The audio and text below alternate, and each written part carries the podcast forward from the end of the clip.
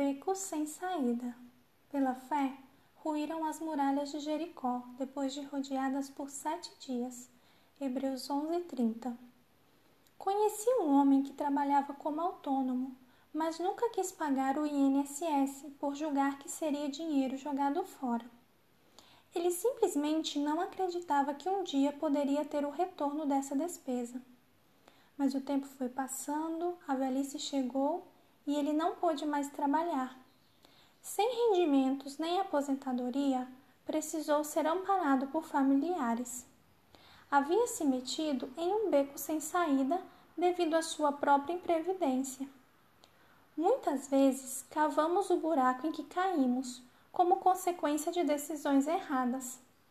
Mas é possível também que uma vez ou outra na vida Deus nos leve a uma situação sem saída do ponto de vista humano, para que invoquemos seu auxílio, pois as perplexidades do homem são as oportunidades de Deus.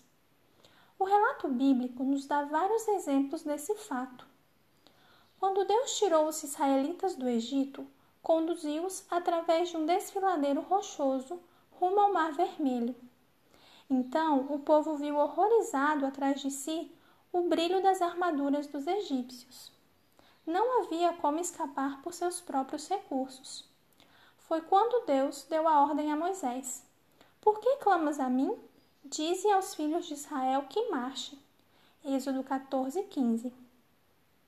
Moisés estendeu seu bordão, o mar se abriu e com ele o meio de escape provido por Deus. E após quarenta anos de murmurações e vagueações pelo deserto, eles chegaram a Jericó, uma das cidades mais fortificadas da região e impossível de ser conquistada pela força das armas israelitas. E novamente, Deus lhes mostrou que quando o arsenal humano é insuficiente, é preciso apelar para os recursos divinos.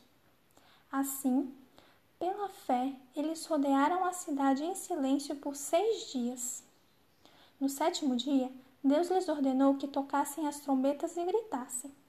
E os muros caíram, não pelas vibrações dos gritos e das trombetas, mas pela fé. Ellen White diz: Quão facilmente os exércitos do céu derribaram os muros de Jericó.